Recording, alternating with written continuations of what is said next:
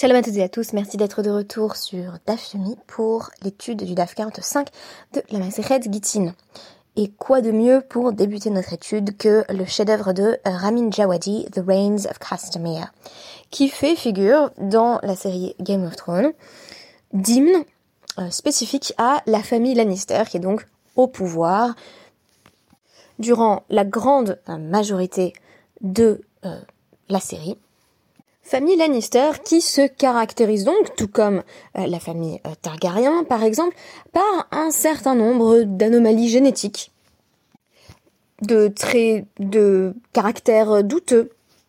Bref, si la plupart des Targaryens semblent naturellement fous, et que la plupart des Bolton sont portés à une cruauté tout à fait sadique, les Lannister, eux, parmi d'autres défauts, ont un certain penchant pour l'inceste. Ainsi, l'idylle entre Cersei et Jaime Lannister rythme les premières saisons euh, de la série, puis on va assister à une tentative d'arc de rédemption de Jamie Lannister qui va s'éloigner euh, de sa sœur, notamment suite à la perte de leurs enfants, mais dans un dernier temps, Jamie va bien entendu en un développement qui a d'ailleurs déçu euh, de nombreux fans, à travers cette huitième saison quelque peu déplorable, revenir auprès de Cersei pour mourir à ses côtés. J'espère qu'aucun d'entre vous n'avait l'intention de commencer à regarder la série puisque euh, je vous ai annoncé euh, la mort de cinq personnages. Notons simplement, à titre de petite digression, que euh, spoiler des films ou des livres, mais a fortiori des séries qui durent sur plusieurs euh, dizaines d'heures, c'est quand même finalement rendre un service aux gens, euh, puisque ça permet d'éviter de faire beaucoup de Beatlesman. On perd moins de temps, on étudie plus, quand on demande simplement à quelqu'un, au fait, qu'est-ce qui se passe à la fin? C'est quelque chose que je fais beaucoup. Euh, et puis ensuite, je demande, est-ce que ça vaut le coup quand même de le lire ou de le voir? Et puis si la personne me confirme que il y a autre chose qu'une intrigue palpitante, eh bien, je vais tout de même lire l'œuvre en question ou euh, la visionner, mais enfin, euh, je crois pas avoir vu de film ou de série depuis euh, quelques mois. Alors, ce qui m'intéresse ici, c'est le cas de figure de personnes qui commettent des erreurs. Des erreurs qu'on pourrait aussi qualifier de transgression. C'est d'ailleurs l'une des définitions classiques du péché, c'est ce qui dévie, ce qui ne trouve pas sa cible. Et ce qui va m'interpréter en l'occurrence, c'est comment les sages vont interpréter les velléités euh, de personnes, de membres du peuple, de transgresser. Donc, ce qui est intéressant, c'est que on a une modalité commune euh, dans les réactions des sages à ces transgressions, et c'est une modalité qui m'a semblé assez paternaliste. Dans certains cas, on fait tout simplement abstraction de l'intention de la personne, et je vais vous donner l'exemple euh, dans la Guémara, dans un instant d'une personne, un homme qui veut épouser sa sœur, et on dit non, pas du tout, il a juste fait un cadeau, alors qu'il avait clairement l'intention de l'épouser, qui lui a donné de l'argent pour sceller euh, le mariage. On a des cas où les sages vont plutôt utiliser la force pure, en disant euh, tu penses vouloir faire ça, mais je te l'interdis. Et on a des cas où on va chercher des circonstances atténuantes. En d'autres termes, dans l'attitude euh, des sages vis-à-vis -vis des fidèles de la communauté, euh, on pourrait dire du peuple juif en général, on trouve les trois stratégies que mobilisent très souvent les parents vis-à-vis du comportement potentiellement problématique de leurs enfants, la justification, euh, leur trouver des excuses. Euh, dans un deuxième temps, on pourrait noter une certaine forme d'indifférence. Oui, oui, visiblement, il a l'air de vouloir faire ça, mais qu'importe, en réalité, je n'ai pas à prendre ça en compte. Et donc ici, on pourrait comparer euh, une personne qui souhaite épouser sa sœur et le fait dans les formes à un enfant euh, qui fait un énorme caprice et qui se roule par terre et le parent dit bon, bon très bien, j'ai compris ce qu'il veut, mais au fond, peu m'importe. Et la troisième catégorie de réaction, c'est bien entendu l'autorité qui consiste à dire non, tu ne le feras pas et je vais te contraindre à agir autrement. Donc j'ai trouvé ça très intéressant de, de proposer voilà cette petite euh, cette petite métaphore parentale euh, au sujet des réactions qu'avaient les sages aux transgressions des fidèles de la communauté.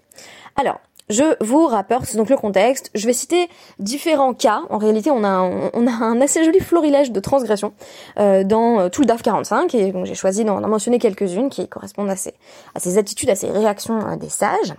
Alors, donc la première, elle se situe déjà à la fin du DAF 44 à l'intersection avec le DAF 45, et c'est la question euh, du maître qui a vendu euh, son esclave en dehors d'Eretz Israël. Donc on a un maître qui habite en Eretz Israël, ou, comme je l'expliquais dans le podcast d'hier, qui est exclusivement consacré à cette question, euh, tout le monde peut faire plus de mitzvot. Il y a plus de mitzvot qu'on peut réaliser quand on est en Eretz Israël. Euh, a fortiori, si on a encore un temple qui fonctionne, euh, si on a encore un, un, vrai système de, de avoda, donc de culte et de travail, qui peut permettre à, à, chacun de servir Hachem. Si le maître vend donc son esclave en dehors d'Eretz Israël, euh, même si c'est un juif d'ailleurs, il lui fait perdre la possibilité de respecter un certain nombre de mitzvot. Donc on nous disait euh, à ce sujet, nous rapportons donc une braïta, euh, donc ha mocher avdo c'est-à-dire que l'esclave, une fois qu'il a été vendu, est automatiquement libéré. ça veut dire quoi automatiquement? On a besoin que euh, la personne qui l'a acheté en découvrant qu'il s'agit euh, d'un esclave voilà qui avait été vendu qui venait d'Eretz Israël. Euh, il a besoin euh, de euh, l'esclave a besoin d'un acte d'émancipation un get un contrat qui atteste du fait qu'il n'est plus esclave et c'est son nouveau maître qui doit le lui donner ce qui peut sembler évident puisqu'il n'appartient plus à son premier maître. Donc on nous dit Shma mina kaner abosheni de là, on apprend qu'effectivement, le deuxième maître l'a bel et bien acquis, même s'il n'a pas le droit de le garder. Et donc, euh, vélo, hadré, zvine. De sorte que le premier maître euh, ne se voit pas dans l'obligation euh, de rendre l'argent au deuxième maître. Alors là, on a envie de dire, que je sache, et c'est ce qu'on a appris dans le livre d'hier, c'est le premier maître qui avait fait une transgression. Il a vendu son esclave en dehors des Israël, il lui a fait perdre la possibilité de faire toutes les mitzvot. Donc pourquoi est-ce qu'on fait payer le deuxième? En lui disant, écoute, ton esclave, en fait, c'est plus le tien, ça va plus le rester, euh, tu dois l'émanciper, t'as perdu plein d'argent.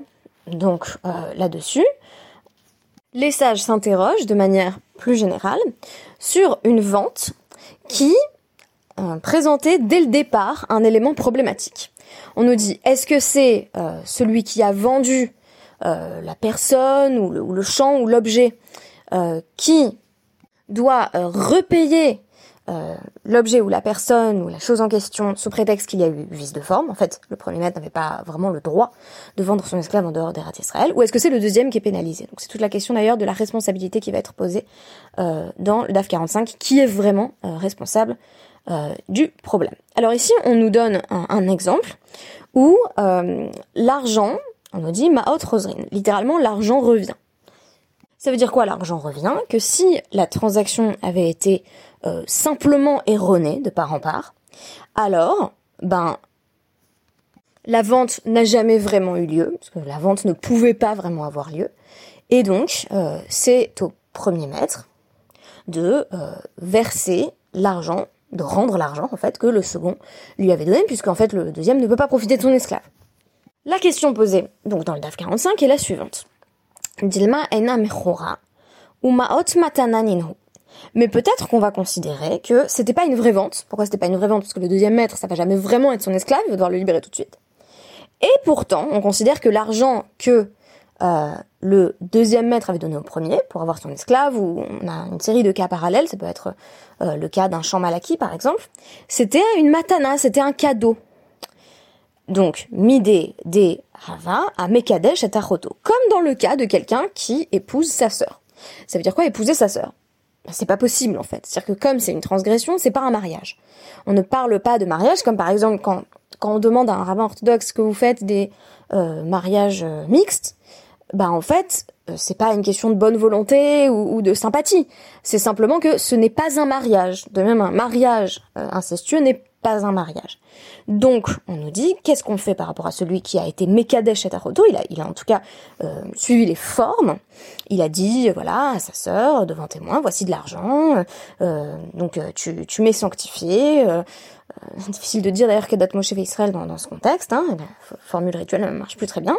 En tout cas, il, a scellé euh, cette promesse de mariage par l'une des méthodes euh, traditionnelles pour les kiddushin, kiddushin kaspa, c'est de l'argent. On nous dit Ravamar maot rosrin. Rav dit l'argent qu'il avait donné euh, bah, il n'y a plus qu'à le rendre, parce que de toute façon, il s'est pas vraiment marié, évidemment, ou Shmuel Amar, Maot Matana. Non, en réalité, quand il a présenté de l'argent à sa sœur, bah, il lui a fait un cadeau. Et là, donc les sages vont tout à fait, pas passer sous silence, mais faire euh, omission, sciemment, de son intention qui était je te donne cet argent parce que je veux que tu sois ma femme. Il a dit ça à sa sœur, sa sœur a pris l'argent et on nous dit bah le mariage en fait il n'existe pas. De même que l'esclavage euh, pour celui qui venait d'Eretz Israël, cet esclave qui a été vendu en dehors d'Eretz Israël, il n'existe pas. Euh, il n'a jamais vraiment lieu, il est automatiquement dissous. De même, ce mariage est automatiquement dissous, donc on n'a qu'à dire qu'il a fait un cadeau à sa sœur. Question suivante qui est posée dans la Gemara, mais comment se fait-il que Maïchazi et Kansinan les locar Si on dit que euh, l'argent était un cadeau, cadeau forcé quand même, euh, du deuxième maître au premier, on est en train de pénaliser celui qui a acheté l'esclave. Et donc, là-dessus, la Gemara dit, question de la responsabilité, euh, Nick frère, tu n'as qu'à pénaliser celui qui a vendu, c'est celui qui a vendu qui avait pas le droit de vendre. Alors on nous dit, ah marle, lav achbara ganav, et la chora ganav. Littéralement, c'est une expression, une sorte de proverbe raméen, il n'y a pas de souris voleuse sans trou qui permet de voler. C'est-à-dire que la souris doit bien aller se cacher quelque part. Donc, en d'autres termes, le premier maître n'avait pas le droit de vendre, c'est une action qui est une transgression en soi, mais le second maître n'avait pas plus le droit d'acheter. Et là-dessus, on rétorque sur la question de la responsabilité, qui est, si vous voulez, le premier moteur, de qui vient au départ la transgression à Marley. Il a chora menale. Euh, si il n'y avait pas eu de souris, est-ce qu'il y aurait eu un trou? C'est-à-dire que là, il n'y aurait pas eu d'acheteur si le vendeur n'avait pas eu l'idée de transgresser au début en vendant son esclave en dehors d'Eretz Israël. Réponse là-dessus, Mistabra Echa de Ika Isura Hatam Kansinan. En réalité, il est raisonnable d'affirmer que c'est là où l'interdit est qu'il faut pénaliser. Et donc on va effectivement pénaliser la personne qui a acheté. En disant, quand bien même l'initiative de mal faire était venue euh, du vendeur, du fait que l'acheteur a acheté un esclave, l'interdit, à l'heure actuelle, il réside dans le fait que cet esclave est en dehors des rats. C'est pas un interdit, si vous voulez, au, sens fort, mais c'est en tout cas euh, le fait de placer l'esclave dans une situation où il ne peut pas, là encore, faire toutes les mitzvot. Et donc c'est l'existence même de ce second maître qui le maintient dans cette situation qui est considérée comme plus problématique que l'initiative de transgression de départ, celle du premier maître. Donc voici, euh, à travers euh, cet exemple, euh, une première question de, voilà, de la stratégie des sages qui vont faire comme si l'argent était une sorte de don, de cadeau, de sorte que effectivement le premier maître a finalement transgressé à peu de frais, il a quand même récupéré l'argent et le deuxième maître doit assumer les conséquences de la transgression du premier. Donc dans la chaîne, si vous voulez, de, causalité, dans la chaîne de la transgression, on ne va pas tout mettre sur le compte du premier, de, celui qui a l'initiative, mais affirmer que celui qui a suivi est tout aussi coupable, voire plus, puisque c'est lui qui maintient l'esclave euh, à l'heure actuelle dans une situation euh, qui est considérée comme problématique pour lui. Alors quand je vous dis tout ça, et même depuis hier, je me posais la question, mais qu'est-ce qui se passe si euh, le maître qui a racheté l'esclave refuse d'écrire un get tout simplement dit bah non, moi j'ai pas envie de l'émanciper. Donc on nous donne exactement ce cas-là. On nous parle cette fois-ci euh, d'un esclave, donc euh, Rahu Avda de Laaretz Laaretz. Donc c'est un esclave qui avait fui, euh, donc il habitait avec son maître en dehors d'Israël et il a fui vers Israël. Sachant que ça fait partie de ces cas que nous avons étudiés dans le traité Ktubot, esclave, femme, où on peut effectivement quitter son mari, quitter son maître pour aller vivre en Eretz Israël. En fait, chacun est responsable de son alia. Donc ici, l'esclave fait l'alia et fuit son maître. Alors, Azal Maria son maître en fait le poursuit et atteint les camés des Rabbi Ami. Et il se présente en Israël devant Rabbi Ami, euh, en disant bah, je viens récupérer mon esclave. Alors, euh, notons que dans ce cas, le maître n'a pas contraint l'esclave à déménager. A priori, il était simplement, c'était un maître qui était en dehors d'Eretz Israël. L'esclave a choisi d'aller en Eretz Israël. Que répond Rabbi Ami Nirtov lach euh, shtara admet. tu vas euh, lui faire écrire un papier en disant euh, je te paierai la valeur qui correspond à ce que, ce que je vaux en fait sur le marché des esclaves. Urtovle euh, Gita de. Et toi, je, je te dis que tu dois lui écrire un get d'émancipation. Tu dois le libérer. Veila, tu veux pas? Mafkana le minar mi de Abiachai Berabi Yoshia. Donc, euh, il lui dit, si tu veux pas euh, signer, en gros, bah, écoute, euh, je te, l'esclave va te donner de l'argent qui correspond à sa valeur et puis laisse-le partir. Là, je, je dis donc mafkanale minar, je l'arrache de toi. Ça veut dire quoi? Moi, je vais le libérer. Donc la, la sorte de euh, show of force. Euh, donc euh, Rabbi Ami dit directement, euh, soit tu acceptes mais tu auras de l'argent, soit tu refuses et tu auras pas d'argent mais pas l'esclave non plus. Donc euh, ici, une manifestation d'autorité par rapport au maître dont on considère qu'il est dans son tort parce qu'il a suivi son esclave en Eretz Israël et qu'il essaie encore de le récupérer. En réalité, l'esclave qui s'est enfui en Israël a en quelque sorte démontré par lui-même euh, sa capacité là encore à être libre. Vous vous rappelez, il y a un certain nombre de cas de figure où un esclave qui s'enfuit d'un certain nombre d'endroits démontre qu'il a le droit d'être libre. Par exemple, un esclave qui s'enfuit, qui s'enfuit de prison euh, démontre qu'il était capable euh, de préférer sa liberté à sa vie. Donc cet esclave-là devient libre, son maître l'émancipe. Et de même, un esclave qui a été capable d'aller en Eretz Israël pour vivre pleinement Torah et Mitzvot est considéré comme libre parce qu'il a envie de vivre comme un homme libre. Donc euh, quand est-ce qu'on sort de l'esclavage Quand on a envie de plus vivre comme un esclave? Les derniers exemples euh, que je voulais euh, mentionner sont, tirés donc du Hamoud Bet de notre DAF. on a cette fois-ci dans, dans, un ordre d'idées assez différent la question des Sifré Torah qu'on peut utiliser ou non, qui sont considérés comme soulignes ou non. Euh, donc par exemple, il faut savoir qu'un Sefer Torah intégralement rédigé euh, par, par, une femme ou, par un esclave euh, ne sont pas considérés comme cachers dans l'orthodoxie. Donc c'est pour ça qu'on n'a pas tellement de femmes scribes. Enfin, on peut être euh, scribe pour euh, pour les, contrats de, mariage, de divorce, mais en tout cas c'est problématique pour ce qui est du Sefer Torah. Et donc, euh, on va poser la question d'un certain nombre de cas ambigus où on ne sait pas si le Sefer Torah est pas soul ou pas. Euh, ah, D'ailleurs, euh, j'ai pas répondu à une question que vous posez sans doute, à savoir mais pourquoi? Eh bien, euh, toute personne qui a l'obligation de porter les tefilines, là encore, vous savez que la, la, mitzvah de tefilin et, et la mitzvah d'étudier la Torah sont intrinsèquement liées. Euh, quand on est astreint à l'un, on est astreint à l'autre, et inversement. Donc on nous dit les femmes et les esclaves n'ayant pas l'obligation de porter les tefilines, il n'y a pas d'obligation de rédiger un sefer Torah. Donc on, lit de proche en proche ces mitzvot entre elles. Alors moi, ce qui m'intéresse, c'est surtout le cas euh, de euh, de l'hérétique. On nous dit l'hérétique, euh, son Sefer il est pas saoul. Alors lui, c'est pas qu'il a pas l'obligation de porter les tefillin et d'étudier, c'est qu'il l'a rejeté. Et on nous cite ici un cas, donc Rabba Bar Shmuel, de Ger Shechazar le C'est un converti euh, qui euh, qui s'est corrompu. Alors ça veut dire que chez Khazar, il est revenu à la corruption. Ça veut dire quoi? Il est revenu à la corruption. Eh ben, il a dit, bah moi je suis, je suis plus un, juif. Je reviens à, mon paganisme. Euh, donc j'arrête, euh, j'arrête toutes les mitzvot. Voilà, je, je fais plus rien. Et donc, euh, on nous dit kol. C'est évident que c'est un min. Un min, c'est un séparatiste, si vous voulez. C'est quelqu'un qui, qui s'est séparé, mais cette fois-ci du peuple juif.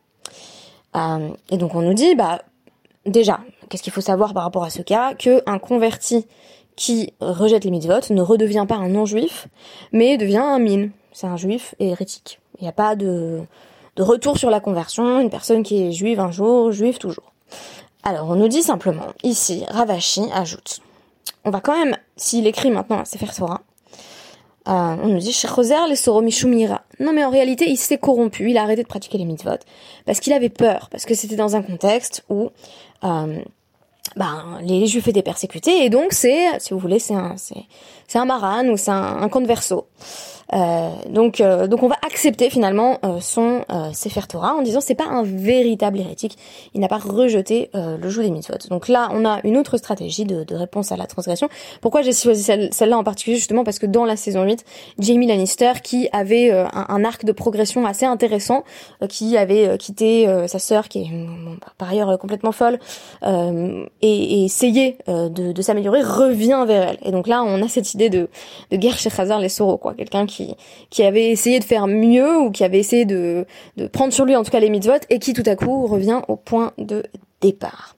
Et donc la réaction des sages, c'est de dire ah mais le pauvre. Donc quand on a des circonstances atténuantes, euh, c'est aussi une certaine forme d'ailleurs de paternalisme. Et ici quand je dis paternalisme, j'entends vraiment au sens de pater. C'est c'est l'attitude paternelle ou maternelle. C'est vraiment comme ça que des parents réagiraient à des transgressions d'enfants. On va essayer de se demander est-ce qu'il n'y a pas une raison qui fait que euh, il euh, ne pratique pas les mitzvot ou ne pratique plus en ce moment les mitzvot? Et enfin, le dernier cas, qui est le seul à être lié au, au au sens où où on emploie le plus fréquemment ce terme, donc les Hashim, le divorce, je voulais citer ce cas qui est, assez touchant. Euh, c'est Rabbi Yossé, le fils de Rabbi Oda, qui rapporte, Ma Tzidan, il est arrivé à, à Tzidan, Be'echad Shamar il y a un homme qui a dit à sa femme, Konam im euh, Eini euh, Megarshir. Donc c'est un vœu, c'est un éder classique, que telle chose me soit interdite, euh, si euh, je ne te divorce pas instantanément. Donc il était là encore euh, ses vœux, on en a déjà parlé dans le cas du traité Darim, c'est des gens qui sont très énervés, qui veulent soutenir leurs propos par un vœu et qui donc disent tout est interdit pour moi si tu fais pas X, Y, je déshérite ma fille et donc que, que tout ce qui m'appartient soit konam pour ma fille. Donc konam c'est le langage du korban, c'est le langage de la sanctification qui empêche d'accéder, de bénéficier d'un objet ou d'une personne. Et donc il dit en gros, bah je vais j'ai plus accès à telle ou telle chose euh, si je ne te divorce pas, Gersha. Et il a divorcé. Et donc on nous dit, lo chachamim euh, chez euh, Yarzirena Et donc par la suite, les sages lui ont dit, tu peux la reprendre. La reprendre, ça veut dire quoi? Tu peux te remarier avec ta femme, quand bien même tu avais fait un vœu qui, qui contraignait à arrêter le mariage. pour la réparation du monde. C'est-à-dire que pour la réparation du monde, des fois, une personne va dire quelque chose en étant très en colère. Et ces mots vont dépasser sa pensée. Et normalement, quand un homme fait un vœu en disant euh, si telle chose est toujours présente chez ma femme, je, ben, que ce soit un conam, c'est un vœu qui, qui le contraint en fait à divorcer normalement, il devrait pas pouvoir reprendre le mariage avec elle. Parce qu'il n'y a, pas de raison que la situation ait tellement changé. Je veux dire, si on dit euh, c'est insupportable de vivre avec ma femme parce qu'elle fait telle ou telle chose, donc je divorce, je fais un vœu même qui me force à divorcer euh, ou qui me pousse à divorcer, ben on va pas recommencer le mariage parce que a priori la personne n'a pas tellement changé. Mais ici, on nous dit, là, on comprend bien que cet homme, ces mots ont dépassé sa pensée. C'était l'un de ces cas où le neder correspond à une forme d'emportement. Euh, et donc, on va permettre à cet homme de se remarier, mipne tikkun haolam, pour réparer le monde. Donc, euh, on a affaire à différents cas de figure. On va pas prendre la parole ou l'action d'une personne euh, au pied de la lettre. Certains égarements, on va tenter clairement, dans, la logique des sages, de, de les justifier, de trouver des circonstances atténuantes. dans d'autres cas, on va simplement dire, on va faire comme si de rien n'était. Cet homme peut pas avoir vraiment voulu épouser euh, sa sœur. Et dans d'autres cas, on va au contraire responsabiliser. Et ça, c'est peut-être le cas qui est, qui est en fait le, plus intéressant. Et dire, euh, imaginez euh, cette fois-ci que euh, on a affaire à, deux enfants qui s'associent pour faire une bêtise. Alors le premier clairement a eu l'idée de la bêtise et le deuxième a vraiment fait la bêtise. Euh, on pourrait dire bah c'est lui qui a eu l'idée d'ailleurs, c'est sans doute ce que, va dire le deuxième enfant. Et là on nous dit non mais c'est là où est l'interdit, là où est le issoura, il est où le issoura en ce moment, qu'est-ce qui est problématique? Bah, c'est ce que le deuxième enfant est en train de faire, est en train de perpétuer. Et donc on va punir le deuxième enfant. Voilà, c'était une petite euh, métaphore filée que je voulais proposer des sages, des différentes réactions des sages comme modèle de réaction parentale au différentes transgressions de la communauté. Euh, je dirais quand même toujours dans la bienveillance, sauf justement dans le cas de l'affirmation autoritaire. Et, c'est quand cette affirmation autoritaire, eh bien c'est quand le maître refuse de libérer son esclave alors qu'il doit le faire. C'est sans doute pas un hasard. Si c'est dans ce cas-là spécifiquement que, euh, au lieu de dire euh, c'est interdit, un point c'est, enfin qu'au lieu de dire voilà on va essayer de trouver des circonstances atténuantes à la personne, on dit justement c'est interdit, un point c'est tout et laisse-le partir. Merci beaucoup, Shabbat Shalom.